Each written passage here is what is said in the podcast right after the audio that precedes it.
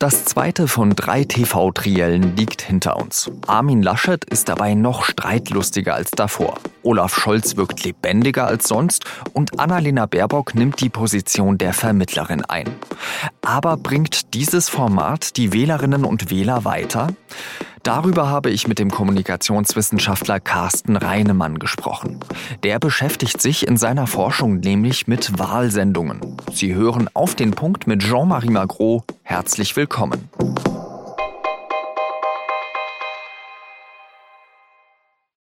Das erste TV-Triell in RTL und NTV liegt zwei Wochen zurück. Damals hat sich Armin Laschet vor allem auf Annalena Baerbock eingeschossen. Dieses Mal bei ARD und ZDF knöpft er sich von der ersten Frage an den SPD-Kandidaten Olaf Scholz vor. Das ist ein wenig unredlich, Herr Scholz. Es ist schon ein Wunder, wie Sie selbst in diesem Fall eine solche Schönrednerei an den Tag. Das ist unangemessen. Das machen Populisten in anderen Ländern. Wenn mein Finanzminister so arbeiten würde wie Sie, hätten wir ein ernstes Problem. Der Unionskanzlerkandidat greift an und wirft Scholz vor, dass er nie Verantwortung für Fehler übernehmen würde. Erst am vergangenen Donnerstag hat die Staatsanwaltschaft eine Razzia unter anderem im Bundesfinanzministerium durchgeführt. Dabei wird gegen Mitarbeiter der Financial Intelligence Unit ermittelt. Das ist eine Spezialtruppe des Zolls gegen Geldwäsche, die dem Finanzministerium untersteht. Und Laschet wirft Scholz deshalb vor, sein Ministerium unternehme zu wenig gegen Geldwäsche. Der sonst so ruhige Sozialdemokrat hält energisch dagegen. Deshalb darf Stimmt ich kurz es, sagen, Herr ich, Herr, ist nein, in Ihrem Haus durchsucht worden oder nicht? Ja, guck, so an Ihrer Frage merkt man, wie sehr Sie unehrlich sind. Und das ist etwas sehr ist Unehrliches. In Ihrem Hause die Staatsanwaltschaft? In meinem Hause war die Staatsanwaltschaft. Ja, dann ist doch gut. Dann und die Staatsanwaltschaft hat eine Untersuchung in Köln. Und für die Untersuchung, die sie dort macht, braucht sie Auskünfte. Sie hat keine Untersuchung im Hinblick auf dieses Ministerium. Und weil Sie das so darstellen, erwecken Sie einen falschen Eindruck. Ein heftiger Schlagabtausch, den sich beide Männer liefern. Zwischen ihnen steht die dritte Person, die ins Kanzleramt möchte. Annalena Baerbock. Sie fühlt sich sichtlich wohl in ihrer Rolle und macht auf die Themen aufmerksam, die ihrer Partei, den Grünen, wichtig sind. Sie haben jetzt hier beide in Ihrer Vergangenheitsbewältigung der CDU und der SPD deutlich gemacht, warum wir beim Klimaschutz dastehen, wo wir derzeit stehen. Und das bedeutet, wir verfehlen unsere Klimaziele mit dramatischen Auswirkungen. Später ergeben Umfragen sowohl von der ARD als auch vom ZDF, dass der Kandidat, der am meisten überzeugt hat, wieder Olaf Scholz war. Laschet hat offenbar nicht die Trendwende geschafft, die er so dringend braucht. In dieser Folge fragen wir, nehmen Wählerinnen und Wähler aus dem Triell überhaupt etwas mit? Darüber habe ich mit Carsten Reinemann gesprochen. Er lehrt am Institut für Kommunikationswissenschaft und Medienforschung in München und hat sich in seiner Forschung unter anderem mit TV-Duellen und deren Wirkung beschäftigt. Herr Reinemann, Sie haben sich in der Vergangenheit vor allem mit TV-Duellen befasst, speziell mit denen aus den Jahren 2002 und 2005. Was hat für Sie dieses Triell besonders gemacht? Naja, erstmal, dass es ein Triell war. Ja, diese Dreierkonstellation, äh, die ist zumindest bei den Kanzlerkandidatinnen und Kanzlerkandidaten natürlich was Ungewöhnliches. Und wir haben natürlich eine ganz, ganz besondere Konstellation, einfach aufgrund äh, der Wahlkampfsituation, der Besonderheiten, dass wir ein sehr, sehr enges Rennen haben, dass wir diese unglaubliche Dynamik, das Zurückliegen äh, des CDU-Kandidaten oder des Unionskandidaten haben. Und das sind schon eine Reihe von Faktoren, die dieses Triell tatsächlich sehr, sehr speziell gemacht haben. Haben Sie jemals einen so aggressiven Kandidaten wie Armin Laschet erlebt? Ähm, es ist natürlich immer so, dass klassischerweise die Herausforderer oder diejenigen, die zurückliegen, äh, dass die eigentlich häufig diese Karte ziehen, äh, des Angriffslustigen, der Attacke. Ähm, aber äh, tatsächlich äh, die Art und Weise, wie das sozusagen von 0 auf 100 äh, dann gestern auch war, das war schon relativ bemerkenswert. Und ähm, aber äh, die Frage, die sich dann immer stellt, ist, äh, was bringt das? Aus Sicht der Kandidaten ist es häufig die einzige Option, diese Attacke zu fahren.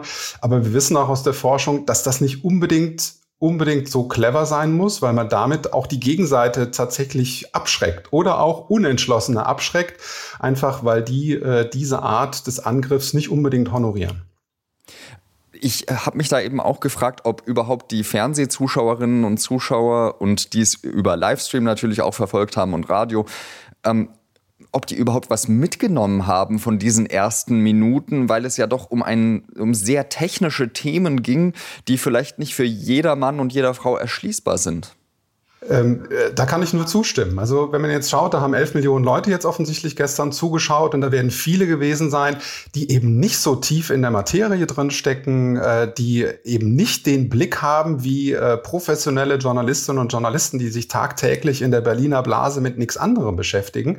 Aber dabei vergisst man eben, dass äh, für viele Menschen das eigentlich vielleicht sogar die wichtigste Gelegenheit ist in so einem Wahlkampf, wo sie sich mal mit den Kandidatinnen und Kandidaten beschäftigen und die wollen wirklich was lernen. Und das wissen wir auch aus x Befragungen, dass äh, für die Menschen dort wirklich wichtige Informationen rüberkommen können.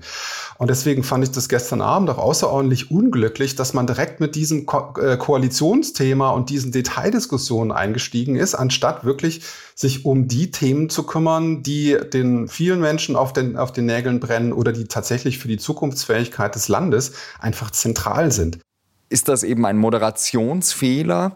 Muss man vielleicht auch weiter denken, dass man ähm, Fragen von Wählerinnen und Wählern einspielt? Ähm, es sind vielleicht sogar diese Wahlarenen, heißen die ja, die in der Woche davor stattgefunden haben, da das geeignetere Format? Also äh, tatsächlich ist genau das, ähm, äh, genau das auch mein Eindruck. Die, ähm, äh, die Town Halls, diese Formate mit Bürgerinnen und Bürgern, die wir jetzt gesehen haben, die waren deutlich substanzieller, die waren sehr viel näher an dem dran, was äh, Menschen, äh, Bürgerinnen und Bürger im Land äh, bewegt. Und da ist, glaube ich, äh, jetzt speziell dieses TV-Duell gestern hat da, glaube ich, keinen so guten Job gemacht. Ähm, erstmal, weil man so eingestiegen ist über so ein Spezial, über solche Spezialthemen, über die Koalition. Das ist auch natürlich ein Lieblingsthema äh, im, im, Journalismus. Und dann für viele Kernthemen ähm, eigentlich überhaupt kein Raum geblieben ist. Und äh, das ist natürlich, ist natürlich wirklich schade. Man kann jetzt nicht davon ausgehen, dass viele Leute jetzt vielleicht dann nochmal ähm, einen äh, Trielle anschauen. Und da muss ich sagen, waren die Town Halls und waren andere Formate, die wir gesehen haben, für mich jedenfalls deutlich erkenntnisreicher. Ich weiß nicht, wie Sie das sehen, aber ich vergleiche das jetzt mal so ein bisschen mit dem US-amerikanischen TV-Duellen. Äh, da ist es ja eigentlich so immer gewesen, dass man zum Beispiel die erste Sendung gemacht hat über Wirtschaftsthemen, die zweite Sendung ging dann über Außenpolitik, die dritte über Sicherheit im Innern. Also das hat dann manchmal variiert. So ist es jetzt eigentlich ähm, dass, äh, bei uns in Deutschland so, dass wir drei verschiedene TV-Duelle bei drei verschiedenen ähm, Veranstaltern haben haben, äh, aber sich die Themen nicht sonderlich unterscheiden voneinander. Ist das denn schlau konzipiert? Nee, das ist überhaupt nicht schlau konzipiert. Was liegt natürlich daran, dass wir in den USA eine ganz andere Tradition und eine ganz andere Organisation haben. Da wird das Ganze organisiert von einer unabhängigen Institution und die Fernsehsender bemühen sich sozusagen überhaupt dann äh, dort, äh, dort äh, zum Zuge zu kommen. Und hier hatten wir das in der Vergangenheit ja durchaus auch, dass es solche Absprachen gab. Aber jetzt ist das Ganze offensichtlich gescheitert an den äh, Egoismen der jeweiligen Sendergruppen. Und das ist natürlich nicht im Sinne Sinne der Wählerinnen und Wähler, weil diese, diese Formate, die sich thematisch viel stärker zuspitzen, die bringen natürlich dann eine ganz andere Tiefe und eine ganz andere Substanz in der Diskussion. Und wenn die Sender mal aus dieser Perspektive denken würden, ähm, dann würden sie sicherlich ähm, für den Wahlkampf einen deutlich besseren Dienst leisten, als sie das jetzt in dieser ähm, Art und Weise getan haben, äh, wie das Ganze jetzt organisiert worden ist. Abschließend ist jetzt natürlich entscheidend, wie viel Einfluss kann denn so ein TV-Triell schlussendlich haben? Haben Sie da Erfahrungen aus Ihrer Forschung? Also diese Effekte, die sind immer sehr individuell, die hängen vom jeweiligen Duell ab, die hängen von den Umfragen nachher ab, von der Nachberichterstattung nachher ab. Ähm, wenn das sozusagen optimal läuft, jemand gewinnt, ähm, am besten noch gegen die Erwartung äh, mit einem großen Vorsprung und es gelingt ihm oder ihr dann auch noch ein Thema zu setzen, meinetwegen für die letzten Wochen des Wahlkampfs, am besten kurz vor dem Wahlkampf, dann können da sicherlich ein paar Prozentpünktchen äh, drin sein. Allerdings ist es diesmal natürlich von der ganzen Konstellation her alles so unsicher, dass ich mir äh, da kaum eine Vorhersage zutrauen würde. Ich würde nur sagen, dass wahrscheinlich Armin Laschet keinen Boost mitnehmen kann, während ähm, Olaf Scholz ähm, sicherlich dadurch nicht verloren hat. Dann bedanke ich mich ganz herzlich für Ihre Einschätzung und wünsche Ihnen noch einen schönen Tag, Herr Reinemann. Keine Ursache, gern. Armin Laschet und die CDU haben ein Sofortprogramm vorgestellt. Das soll umgesetzt werden, falls die Partei die Wahl gewinnt und den Kanzler stellt. In dem vierseitigen Papier heißt es, dass Arbeitnehmerinnen und Arbeitnehmer mit kleinen und mittleren Einkommen steuerlich entlastet werden sollen. In der Familienpolitik soll das Ehegattensplitting erhalten und der Grundfreibetrag für Kinder angehoben werden. Auch das Kindergeld soll erhöht werden offen ist, um welchen Betrag. Viele Punkte des Programms sind allerdings nicht neu, sondern stehen schon im Wahlprogramm. In Sachsen-Anhalt haben CDU, SPD und FDP ihren Koalitionsvertrag unterschrieben und damit das Regierungsbündnis besiegelt.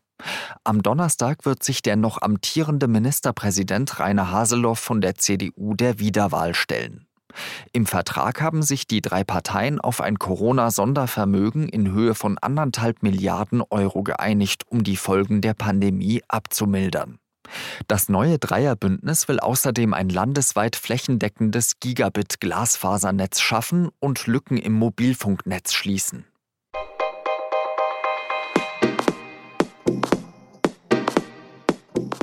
Wenn Sie zum TV-Triell noch ein bisschen was zum Schmunzeln haben wollen, dann sollten Sie in die SZ-Ausgabe vom Dienstag reinschauen. Da vergleicht nämlich der frühere Chefredakteur Kurt Kister den Auftritt der drei Kandidierenden mit einem Bühnenstück. Sein Fazit, Sie werden nichts hören, was Sie nicht eh schon gehört haben. Ich wünsche Ihnen viel Spaß beim Lesen. Das war auf den Punkt. Redaktionsschluss war 16 Uhr. Vielen Dank fürs Zuhören und bis morgen. Salü.